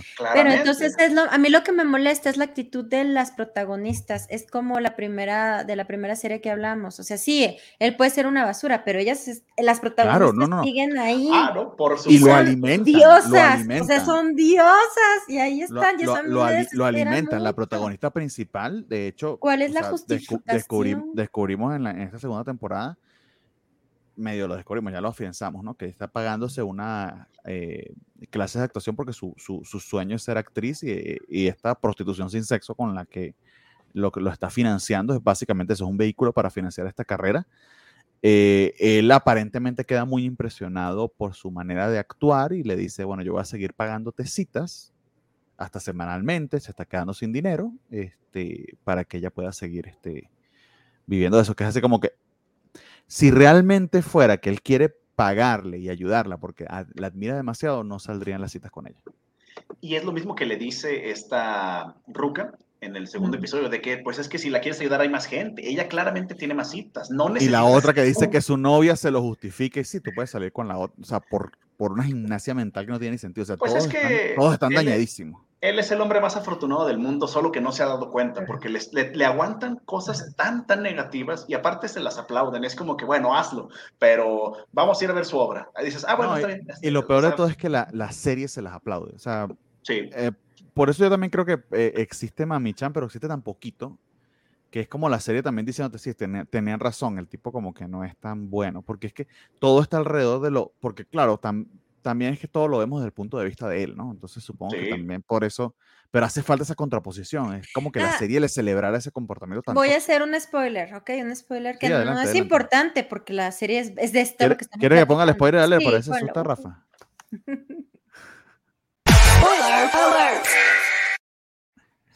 Entonces le dice a la abuela de la protagonista, que no me sé el nombre, eh, que le encarga a su nieta, o sea, yo Ahora a, resulta... a, un vato que, la, que según es su novio, pero nunca los ha visto juntos, no ha interactuado con él, no sé si él es bueno o no con ella o no. Pero es que la abuela. Que no sé si es que no sé si es que eh, Mizuhara le dice que sí, que él es el hombre más maravilloso que ha conocido en su vida, que no creo, porque cuando actúan juntos. Pero las abuelas son viejos lobos de mar, se la saben todo, o sea, no le va. Hasta siento que al final eh, las eh. abuelas van a saber todo, o sea. No le, le, dice, ya se dio cuenta de que, de, que todo es mentira, y no, no se dio cuenta de que todo es mentira. No, pero las abuelas lo saben todo porque, literal, la única manera de que lo sepan todo y el instinto sea ese es porque conocen al mangaka y les dijo cómo iba a terminar. Porque lo que está ahí en la historia no, no tiene O sea, a mí me, me, voló el cerebro, se me hizo súper irresponsable y horrible. No, no, bueno, mejor no te cuento qué va a pasar. Tiene que, sentido esa parte porque, por ejemplo, no mencionan que ella va a ver a la abuela de él porque se lo pidió, entonces, y, la abuela de él es la mejor amiga de ella, entonces eh, sí pueden tener la idea de que su relación es mucho más estable de lo que realmente es a través de cómo interactúan con ellas. Porque ellas como amigas se cuentan pues lo mejorcito de sus nietos. Exacto. Más bien no tienen tantos elementos para darse cuenta que los dos están dañadísimos. Lo que iba a comentar y me preocupaba es que Jorge no ha comentado nada. ¿eh? Yo, yo siento que Jorge trae un nudo en la garganta esperando una oportunidad de, de hacer algo. Es que creo que valdría la pena decir que la, la, relación de él con la tímida es la más saludable de todas, porque realmente ahí no ve a la tímida, o sea, si es que, ah, pues está guapita, pero sí la trata de ayudar dentro de sus líneas, solo diciendo, ah, está guapita. De hecho, no le recuerdo muchas fantasías ni con Ruka ni con la tímida, o sea, sí les ve las piernas, pero no tiene las fantasías como las tiene con Mizuhara y con Mami. En el manga sí las tiene, hay un panty shot horripilante de la. ¿Horripilante u horrible? Recuerdo que le. Es horrible. No, no, no, no, las panties están preciosas. Eh, pero, este, pero, la connotación del tipo.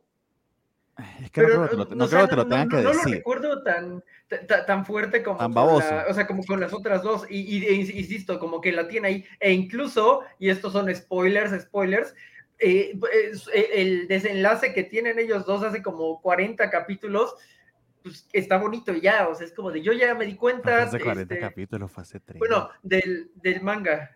Ah, o sea, manga. cuando está ah. en el manga, algo que pasó hace como 40 capítulos de playa, que es cuando yo creo que se debió haber terminado, porque ella llega, tiene una, llega a una conclusión con él, y es como, ah, pues sí, claro, tú lo entendiste, yo lo entendí, somos amigos, qué bonito, ¿no? Así choquemos puñitos. Es como la única que con él medio es saludable. Y poco después de eso, cierra todo lo que va a está a punto de hacer por Chizuru y tienen una cita que se ve interrumpida por algo y como que si, si dejas la historia ahí, si, si, el manga, perdón, si el anime se quedara ahí sin todo lo que le han alargado ahí eh, después en el manga, ah, me dices, ok, creció y aceptó cierta responsabilidad, todavía no es perfecto, pero se vale. E, el problema es que alargaron la historia más allá de eso. Entonces, eh, yo, yo creo que ahí daba para terminar y medio tenías personajes no agradables, pero pues que estaban en un mejor lugar que donde empezaron y que espero que es lo que ocurra en esta temporada, pero luego ya avanza y es como de ahora Ruka también este, tiene cosas eh, meméticamente malvadas y, y a Mami Chal, eh, esta entrada que tenía, ya la quitaron de, ah, bueno, pero pues es que sí, me, sí podría hacer otra cosa, pero no voy a soportar verlo feliz, ¿no? Y ella es como de, ok, esa es la parte que ya no funciona. Entonces, villana de telenovela. ¿Quién? ¿Ruka? Exacto. Mami, no, no, no, eh, mami, mami, sobre todo. Pero Ruka también tiene como sus cosas. Entonces, creo que el, el gran problema que tiene es que, se, que, que, sigue alargándose y continúa y continúa. Y entonces cada vez viene. Pero se va yendo para abajo. O sea, entonces los personajes van decayendo. Ah, exacto. Y, y, hubo un pequeño momento en que estaban tantito por encima de donde empezaron y, todos estaban tantito por encima de donde empezaron, era como para cerrar, cerrar, cerrar, cerrar, se acabó, ¿no? Y, no llegó ahí. Entonces, eh, el mismo fanservice que empieza como en eh, lo, que hemos visto, termina, eh, ya tienen como tres veces que ya es como eso va a ser eh, Echi y, Crunchyroll lo va a censurar muchísimo si llegan a animarlo. Sí, que ya son unos full, uno full frontal que no tienen mucho sentido. Pero, pero, pero ese es el manga respecto a la segunda temporada. Entonces, si la, segunda temporada per se puede acabar en un lugar en donde los personajes estén ligeramente mejor que donde empezaron, habrá que ver si este como por dónde va, porque el gran asunto con Renta Girlfriend es que es una franquicia mediática increíble, ¿no? Entonces, cada dos días están haciendo una colaboración con la Lotería de Japón o con no sé qué, qué, de esto, y salen otra vez las waifus vestidas de algo, y, cada, y creo que cada una tiene como un mini disco, porque cada una tiene una canción, y la de Mami Chan es increíble. Vayan a escuchar Nana, mi mami, fly high. y que lo cantan la, este la, la, canta la sello, ¿no? La sello, sí. Entonces, e, es, es demasiado grande y, y, no van a querer terminarlo.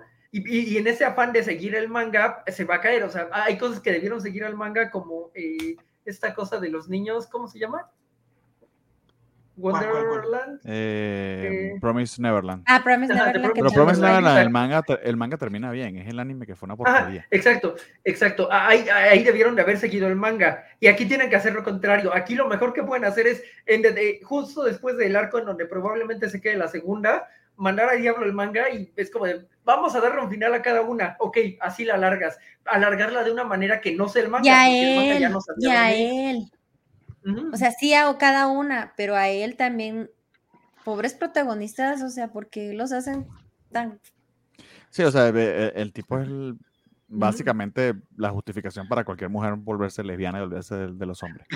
Este, por cierto, la Seiyu que hace, que hace la voz de, de, de- Mizuhara, no, la de Mizuhara, es la misma que hace la de la vampirita en Call of the Night. Sí. si- sí, sí, Ah. sí, sí, que se querían saber de, de, de, de, Ahorita de- de- de- que él agre- el actor. También hace otra cosa. Pero, Pero eso lo sabrá que- Jorge más que yo. Lo, lo que sí es que- importante es, es, es darse cuenta que sí es un gran fenómeno la serie, independientemente de todos los detalles que tengan todos y cada uno de los personajes, como serie, como, como anime, qué fenómeno es, ¿eh? Y cuánta gente mueve. Eh, obviamente, no, como, anime, como, como anime, como manga es muy popular, lo eh. cual honestamente no habla bien de las cosas populares ni de la gente, pero lo es. Claro, O, eh, y Ah, repito, o sea, yo la estoy viendo, la estoy siguiendo, eh, pero no, o sea, no puedo justificarlo. Una cosa terrible. O sea, es un para gusto mí es culposo. Es un gusto culposo, no la. No, No, es, es- que a, No. a mí la palabra gusto culposo no me gusta mucho porque no es, yo no me siento culpable por verla. O sea, ¿no? yo sé por O qué sea, la veo, porque sí. me- encanta odiarla. Sí, pero Ah. es que me parece medio eh, contradictorio. Es como inteligencia militar, un oxímoron. no hay, Este, no hay Adelante, adelante. culposos. Lo, lo único por lo que uno debería sentirse culpable es por no Ay. apoyar a Mami Chan. Es lo único por lo que uno debe sentir culpa. ok. Es todo. Bueno, amigos, vamos ya ¿Cuál es el... mami otra vez? Espérenme. La, la ex loca del cabello. Ah, ok, ya. Yo estoy contigo en esta. Porque La mejor, obviamente es la mejor. Y No, ella, y, ella y su todo. canción es la mejor, o sea, su canción es como, la escuchas y te vuelves adicto a la canción y ya quieres eh, decir, "E- ella tenía razón todo el tiempo. sí. Luego me mandas el link, ¿eh? porque Y si yo, quiero escucharlo. y yo creo que tú puedes medir el, puedes medir la madurez de la gente eh, en función de si piensan que Mami Chan es buena o es mala. Cuando la ven solamente como la mala, al menos hasta el primer- la primera serie, es alguien, o sea, literal puedo medir el nivel de madurez de una persona con eso, creo yo. No sé si coinciden conmigo. Es que sí te queda uno con una imagen y ya no ve los motivos ni las razones que lo llevaron ahí. Y es como Sí, que no. Pero ahí te habla de las experiencias de vida. O sea, eh, Claro. eh, tú lo ves en Twitter, todos los que dicen, más es una porquería, son muchachitos como de 14, 13 años. Que los memes de Mami Chan están buenísimos. ¿eh? Hay uno que es con Sí. Carla Panini, pero habla de Mami Chan. No sé si están familiarizados con ese meme de Bob Esponja. De que es- no, esto no habría pasado si no fuera porque alguien, y ya ponen la cara de Mami Chan y están graciosísimos, pero sí te dice mucho de que, pues no se dan cuenta de qué está pasando realmente. O quizás no les importa. El meme es pura felicidad, entonces no hay tanto lío. que el maní tenía razón, dice Félix. Creo que quería decir mami. Este, bueno, amigo, vamos a la siguiente eh, serie para que ya vayamos terminando estos últimos eh, 12 minutos. Y también es otra súper, súper popular, pero eh, si bien peculiar porque su fandom es muy único. Es un Isekai y pudiera considerarse dentro, dentro de la historia del anime como que el Isekai, ¿no? O sea, eh, sobre todo porque su premisa es bien interesante. eh, y ahí sí me va a tomar yo la, la molestia de presentarla, que es Overlord en su cuarta eh, temporada. Yo me hice un rewatch de las primeras tres porque honestamente no me acordaba ni de madres. eh, porque tiene bastante tiempo que se- desde que salió la tercera, creo que fue en el 2018, 2019, antes de la pandemia.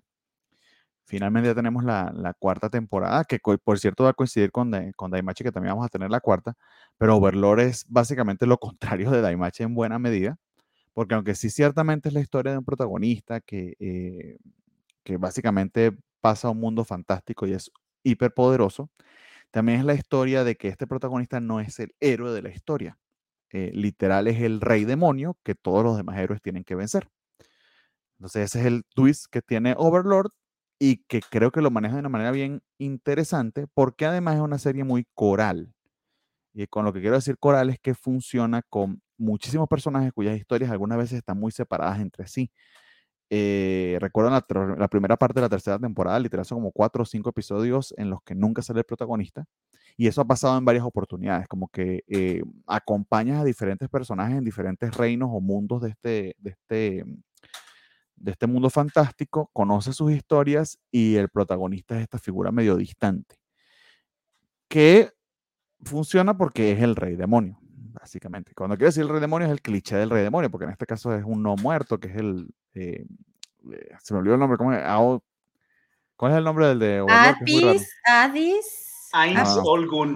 Ains Olgun. Ais Olgun. Ais Olgun tiene además ese nombre que es nombre de villano. Sí, sí, sí, claramente es de malvado. Ais Olgun, también conocido como el Caballero Negro Momón, porque además tiene una, un alter ego que sí es un héroe, pero que él oculta esa, esa, ese cambio de identidad precisamente para poder espiar y, y, y planear mejores, hacer mejores eh, tramas para, para, su conquista mundial. Oh, pregunta, ¿Sí? entonces es como el papá de la arañita, o sea, la arañita también era... Es la, es la, es la idea de la arañita. Es la idea de la arañita, pero sin viajes temporales ni, ni, ni timelines complicados. Pero sí, es la idea de la arañita de que es un villano. O sea, eh, pero aquí no la acompaña un montón de gente. De hecho, el único que se sabe y se caizado es él. Sigue en la búsqueda de sus posibles compañeros, porque se trataba de un eh, MM, eh, RPG MMO que se quedó en el momento que se colgó el juego, como que hubo un glitch ahí, el tipo se transportó. Em, y, y, básicamente se trata de eso, o sea, de, de, de cómo él logra o no este, eh, la conquista mundial, que hasta ahora parece que le da muy bien porque es que lo overpower que está no tiene ni puto sentido. Es literal, todos son la, todos están en la época medieval, literal, inclusive con la magia, y este tipo es una bomba nuclear en potencia. O sea, no y eso está muy gracioso, ¿eh? Que, muy, que, sí. Que, que, realmente él no tiene ninguna intención de dominar el mundo, pero todos los secuaces, todos, este, Chaltir, Albeldo, este, Demiurge, todos, están de que él dice algo y claro, obviamente es un plan para poder conquistar el mundo y, y se queda como de que, ah, chis, no, no, yo no dije eso. Y, y, está muy gracioso porque todo le sale relativamente bien. Y, como, como, pero... todo, como todo cliché de Isekai. Qué claro, padre. Claro. No, el, el nos, dice, Pedagame que se puso a leer Overlord porque la, tanto las novelas ligeras como el manga creo que están siendo publicados aquí por Panini, son muy populares. Sí. Eh, llegó a la parte de la gente en lagarto y se aburrió. Eso pasa mucho, porque hay pasajes enteros en los que te olvidas del protagonista y vamos a entender este pueblo y cuáles son sus eh, motivaciones y qué va a pasar con ellos y llega llega Momón y los conquista, mata al que tú pensabas que era el protagonista o algo por el estilo. Ah, sí, sí, sí, sí, eso está bien triste, que, que ves a alguien mucho. con características de héroe, que dices, él será un rival digno de Momón. En todo caso, Alejandro, no? si quieres ver algo bien friki para este, nuestro corazoncito furro, eh, los, eh, tienes una escena de sexo entre los hombres lagarto que es bien extraña ah, y bien friki, y está ahí en el anime, eso fue un gran show en la segunda temporada, que literal los ves copulando, y eso, eso por cierto, Crunchyroll no lo, no lo censuró. No sé cómo eso pasó, creo que es que no se dieron cuenta. Tenemos a Guadalupe Pedroso que está en YouTube, que no sé, si, no sé si sea un bot o si no, o si le encantan los emojis, cualquiera de las dos cosas. Si eres un bot, pues un, un gracias. Y si eres eh, una persona que le gustan los emojis, también muchas gracias por vernos. Buenas noches, me sorprendió para bien Shine On, aunque el shonen con el proto adolescente y gritón. El rediseño de Abedo no me gustó. Ah, y hay un detalle, rediseñaron a ver un poquito, pero creo también que hay una mejor calidad en la animación de esta cuarta temporada, que se nota mucho el, se nota el presupuesto. Se nota eh, mucho más nítido, ¿no? Todo, o sea, como que ves una claridad del, del, dibujo. Me gustó mucho, pero sí se nota el cambiecito así sutil. Pandora's Actor, me, me encanta ese personaje de el que parece como muñeco, que está en pantalla. El alemán.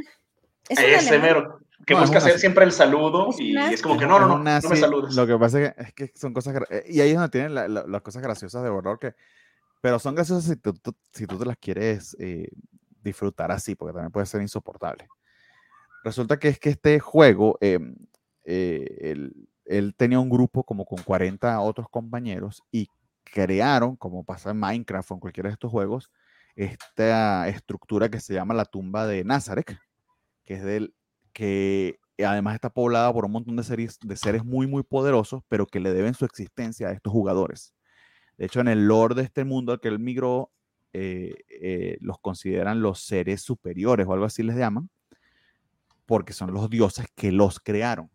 Entonces, por ejemplo, Albedo fue un, él conoce a la persona que creó Albedo porque era otro jugador y le puso unas características eh, muy peculiares. Él reescribió el código de Albedo antes de, de, de, de, moverse al mundo e hizo que se enamorara completamente de él. Pero Albedo es básicamente una ninfoni, ninfomaníaca porque es la imagen de de lo que sería una diosa sexual para un niñito como de 14 o 15 años. Ajá. Igual le pasó a él con eh, Pandora, porque lo hizo eh, básicamente un nazi, pero él siguió jugando el juego, o sea, se olvidó de este personaje que creó y ahora le toca vivir con él y es así como que te tocará vivir con lo que tú imaginaste cuando tenías como 15 años, el tipo acá ratico quiere hacer el saludo nazi. No, no, no lo hagas. Eh, Está es- muy gracioso ese ahora que- cosas, que lo considera su papá, de que padre y que quiere pasar tiempo con él y, y cada ratito quiere hacer el saludo. Y no y dices, "No, no". encontrado nunca a un solo compañero en todas estas cuatro temporadas. Hasta el momento no he encontrado. No, y la, y, la, y la que falta, porque la novela no se termina nunca. Uh, no. Pero realmente hay, hay- hay una serie de peleas muy entretenidas y, y lo, lo que enriquece mucho es la cantidad de personajes y de escenarios que maneja. Porque sí entiendo lo que se dice que puede ser aburrido ciertas partes, pero porque te desarrollan a tu protagonista, te desarrollan a todos los este, demonios que lo acompañan, te desarrollan los pueblos que va a visitar o conquistar, o, o- o la gente, digamos, los buenos de la historia. Y los Que son quienes conoce, conoce su historia, por quién sufren, por quién llora, y después los mata. Sus intrigas, porque también O entre sea, ellos es tienen... malo, malo. Es muy malo. Eh, o sea, realmente hay un... Sí, no, sí, no. hay hay un par de episodios en la, al final de la tercera temporada donde a él lo intentan conquistar porque él quiere ya salir a la luz. O sea, realmente siempre ha estado en, los- en la oscuridad de que, pues yo soy, este, soy el más poderoso, pero estoy en las sombras. Y cuando sale, varios pueblos se reúnen porque es como de que no, este guerrero no nos va a ganar, nunca habíamos escuchado de él, no es tan poderoso. Y hace un hechizo con el que mata como a 60 mil personas de madrazo. Y hay otros a los... Malas porque querían matarlo.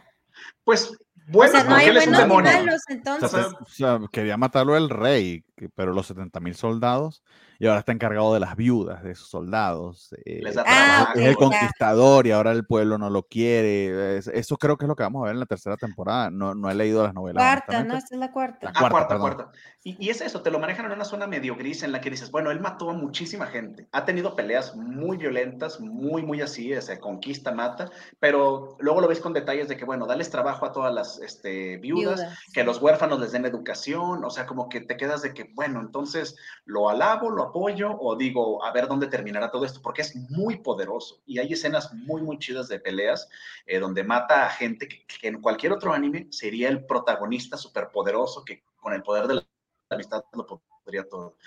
Y en el Sí, pero último no salva a nadie, no salva a nadie porque no, que no es- es el, no es el héroe de nadie. Eso es lo más interesante. Pero No, no, no, salva no. porque no ni quiere. o siquiera porque su alter ego. No, no, no, por, porque los considera sacrificios necesarios. Pero nosotros vimos a, a Rimuro también matar a un montón de gente en el slime. Por eso De es lo que te digo. Ascendió a, a lo que Entonces, sea que ascendió, se me olvidó, fue matando gente. Entonces, Sí, es un Pero era poquito gente de... que- eh, o sea, yo tampoco lo pongo malo. Bueno, era gente que querían matar y mataron a su pueblo. Aquí realmente era algunos, gente que no, no, quería todos. ser o sea, ¿eh? pero es que llega un punto en que la escala es tal que, o sea, realmente está hablando de que 4.000, 5.000 personas, absolutamente todos están allí, o sea, sobre todo si sabes de cómo funciona la guerra y el por qué la gente es reclutada y va a pelear. mm, En el caso de Dance and Gold es también exagerado, 70.000 personas, una cosa... Pero que también es por, por, por, Brutal. por- por subirle demasiado a los, a los números. Pero no solo eso, o sea, uno de sus aliados por los que él luchó en la primera temporada lo mató al final de la tercera porque se tenía que enfrentar con él porque está defendiendo a su rey. O sea, eh, se justifica porque él supuestamente cada, con el tiempo que ha ido pasando en este nuevo mundo, como su personaje es un no muerto, que básicamente es un esqueleto gigante con una joya en el medio que no sé qué significa, pero básicamente es un cadáver, este, él va perdiendo su humanidad. Y literal considera a los humanos eh, detestables y, y- y usables. O sea, seres lo que comenta, ¿eh? que él lucha contra eso porque ve la contradicción, porque sigue teniendo la conciencia, la conciencia de humano. Que es bastante gracioso también el trabajo de voz que hacen. Que por cierto, no lo habíamos comentado en Phantom of the Idol, pero me llamó mucho la atención. No sé si sean sellos distintos, pero Yo también lo busqué, es el mismo. es el mismo. O sea, tú sabes, tú un Sí. excelente trabajo, menos sabes a lo que. No sé si lo quieres decir. Sí. Pues que la voz del personaje principal es ronca, profunda, aburrida, monótona. Y cuando se trans la chavita, la idol entra, es chillona, o sea, es otra voz, Es parece otra voz. otro. Cuando lo, cuando lo, pero pop- lo poposee, es- se convierte en otro. se en convierte- otra persona. Con and Gold pasa algo similar. Cuando es el humano Sí. pensando, es una voz, pero cuando habla and Gold es una cosa. o sea, ¿Y es el mismo también? Nunca lo he buscado, honestamente, no me ha interesado. En el, la, eh, pasa que vi, ahorita en el rewatch vi la versión eh, doblada al castellano, precisamente para poder hacerlo rápido. Sí son dos actores diferentes. Pero no mm. sé si en Japón, si en japonés sean dos actores distintos. Híjole, no, no quiero saber ya. Tengo que ver estas cosas. Creo que es el mismo, sí. La, verdad es que Overlord es interesante. No te puedo decir que es una obra maestra porque sería mentir, pero es interesante y está entretenido. Pero esas, esas situaciones donde no sabes qué pensar me interesan. O sea, que te ponen en disyuntiva, es bueno, es malo, estoy. Sí, o sea, eso está padre, ¿no? El protagonista es una literal es que ni siquiera es un antihéroe, es que es el villano. Eso es lo que lo hace, lo que lo hace tan peculiar y tan diferente. O sea, es una de las cosas que a mí siempre me ha traído de, de Overlord. Pero sí tengo que decirlo, o sea, Overlord llega a un punto en que... Aburre. Sí, lo que es que también es muy diferente mi experiencia, porque recuerdo que en el momento que la vi, pues la vi de, así como hice ahorita, la vi de, en un binge. Entonces, como que sí puedo ah, llegar a tener, baches. Verla semanalmente eh, va a ser una de las, creo que va a ser la primera vez que la voy a ver semanalmente, entonces sí, sí puede que se haga eh, muy diferente, muy pesada, porque es un mundo muy, muy amplio y el world building a veces lo llevan a niveles mucha gente se aburre de, este pedo de, los hombres lagartos. Eso duró como cinco episodios. También está la historia de Sebas, que es uno de los underlings que, se, que termina rescatando mujeres. y Eso también es demasiado fastidioso y largo. Entonces, sí hay, sí hay bachesotes. Pero se parece en el sentido a Slime, aunque en Slime, honestamente, Slime te deja como que un mejor sabor de boca en líneas generales, a pesar de lo brutal que fue el final de la última temporada porque son más enternecedores los personajes. Aquí tratan de serlo, pero todos son demonios, elfos oscuros, brujas, vampiros. Pues son como que intrínsecamente se supone que son villanos. Entonces pero en Slime también, ¿no? En Slime son monstruos.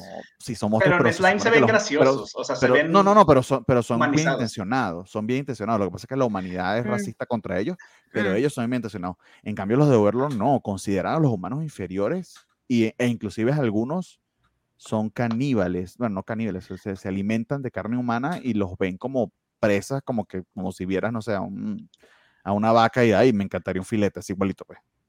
Y eso, eso pasó en los últimos dos episodios, que están peleando contra todos estos humanos que buscan este, acabar con la invasión de, de Ain Sol Y esta Shaltir, una niña que tiene cabello blanco y un moñote y va demorado, que es un vampiro, está peleando con una... Bueno, tiene aspecto de niña, ¿qué puedo decir? Tiene aspecto de niña, pero es vampiro, ya sabemos ese recurso. E, e, no, no, no, pero es que hay imágenes, hay escenas, o hay, han habido secuencias en, en, en, temporadas anteriores donde se transforma en un monstruo literal chupasangre horrible. Sí, sí, horrible, horrible. Y persigue y mata a todo un pueblo, porque sí.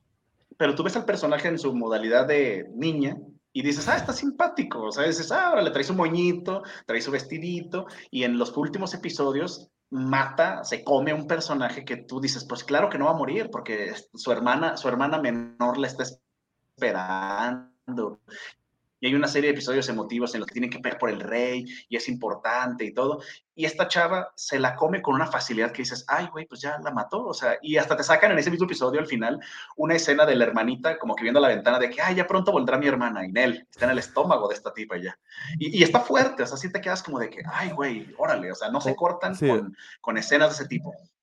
O sea, Overlord, vuelvo y repito, la premisa es que es el rey demonio. Los héroes son los otros. Entonces el protagonista es el rey demonio y es todo desde su punto de vista y se compromete con eso. Sí, es, es, eso en particular es particularmente cruel. Ah, ya viene mi hermanita a rescatarnos de nuestros padres abusivos. Eh, eh, no, de hecho la, la, están, la están digiriendo en este momento, amigo. Eh, por aquí nos dice eh, Games que, oh sí, las copulaciones furras el Bernie no las deja pasar. Digamos que esa imagen se te queda grabada en el cerebro. no has visto el anime muy, es, muy, perturbadora la, la, escena de los lagartos. Es muy rara. yo no quería saber esto. haciendo el dulce, dulce amor, nadie lo quería ver. Ahora, que lo pienso, creo que sí llegué a ver hacer alguna ocasión, nos dice Giglan, que, que era la primera o segunda temporada. Sí, Overlord está como en el 2016, algo así. No, eh, creo que antes, ¿eh? saluda. la última fue 2017. Ay, la última, la última. Tienes razón, desde pero sí, realmente fue verano muy popular. verano de 2015 salió la primera temporada. Sí, y fue muy, muy popular al inicio. que nos pregunta Spider-Game, Spider esa pregunta que estás haciendo aquí no creo que sea el programa, a menos que Jorge sí lo sepa, pero nosotros creo que casi nadie ve versiones dobladas, pero no sé qué opinan, si ustedes tienen alguna opinión, yo en particular sí no tengo ni opinión Soy una ignorante Spider, o sea, solo vi que, vi que el, la fandom estaba muy contenta y ganamos, ganamos. Y... ¿Qué, piensan de Junior Peluche para la voz de Gohan en latino? Habrá que seguro ya salió el tráiler y esa es que la razón por la que están tan felices, pero eh, hay que ver, la verdad. Eh, es un personaje complicado porque justo después de la muerte de la autora han vuelto muy eh, memética, sobre todo la, el doblaje de la película de los androides, de, la línea de tiempo de Trunks original, ¿no? Entonces han vuelto como muy icónico ese Gohan en TikTok y en redes. Entonces supongo que debe de estar muy bien como para que la gente lo, lo reciba con tan buen agrado, porque no, no reciben a muchos eh, tan fácilmente, pero... Porque aquí, de hecho, nos preguntó, nos preguntó Mr. Mac que si vamos a hablar de la película de Dragon Ball. Yo en particular de Dragon Ball mm, sé que tengo que estudiarlo para mi examen de naturalización, porque si no, no me lo van a dar la nacionalidad mexicana, pero, pero no sé ustedes si alguno, si, lo planean ver, si, si lo planean ver, la comentamos, no, No, ya lo dejé de GT, yo ya no puedo más con lo mismo. Lo quiero mucho porque fue así de las primeras cosas que vi que era, que ya sabía que era anime pero es lo mismo, es lo mismo y ya no me gusta. Por favor, ¿van a ver la película? Pero, creo que no. Pues mira, la de Broly no tengo nada que hacer. Rifada, eh, pero las, anteriores a Broly no, no estuvieron tan padres. Eh, está muy regular y para lo largo que suele ser, las películas, te, va mejor con las películas que las temporadas. Supongo que le vamos, vamos a tener que verla porque va, a ser requerimiento, pero pues esperemos que sea como la de Broly, pero dudo que sea como la de Broly. la de Broly y, si se, pega una función de prensa, pues más vamos a tener que ir a verla. Sí, claro, exacto, exacto. Perdón, Rafa, que creo que tenés un delay. la, la, verdad es que no, no, no, no, no, este, es, es, el pretexto perfecto para juntarse con amigos y ver algo de Dragon Ball. La verdad es que no estoy tan entusiasmado y más por el tipo de animación que traen, pero es necesario ir a verla. Y, ahorita con la introducción, bueno, ahora que Luis Manuel Ávila es el nuevo Gohan, por, pues, ya ven del fallecimiento del anterior de este eh, Luis Alfonso, creo que era Luis Alfonso Mendoza, quien era Gohan antes, y como falleció hace un par de años, en redes empezó este movimiento como para que terminara siendo él, y hoy confirmaron eso. Entonces sí, la gente está como que emocionada de que pues vuelve Mario Castañeda, vuelve René García, vuelve, ay, no me acuerdo la voz de Kirillin quién era, también es muy famoso. hace la voz de Josh, el Drake Josh, este, se me olvida el nombre, pero o sea, vuelve el cast original, pues, y, entonces la gente está emocionada. A mí no me gusta verlo en español, pero pues a ver qué pasa, va a estar interesante. A ver, ustedes díganos, ¿quieren que la veamos? A ver, si nos dicen que sí, pues la pensamos. Pero así nomás, nomás. Manuel Ávila Peluche, dice aquí por aquí Felipe Farfán, ¿no? Se refiere a quien. Y luego em, metieron cosas que dijo, sí quisiera ver, porque este, pasaron la fusión de Goku y Vegeta que yo ya nunca vi, o pasaron las mujeres Saiyajin, o sea, cosas que empezaron a meter y yo, no voy a caer. no, no la he visto, pero sí, sí me da así como curiosidad. Bueno, aparentemente hay muchos fans del doblaje aquí entre quienes nos ven. O, fans, de, fans de Dragon Ball. Fans de Dragon Ball del modo mexicano, sí. Exacto, es que así es como. De hecho, yo creo que a mí me molesta verlo en japonés. O sea, no me gusta escuchar a las seiyus doblando a Goku. O sea, a mí eso sí me molesta mucho. A mí me gusta en español latino. Ajá. Crecimos con Mario Castañeda, con René García. Sí. Eh.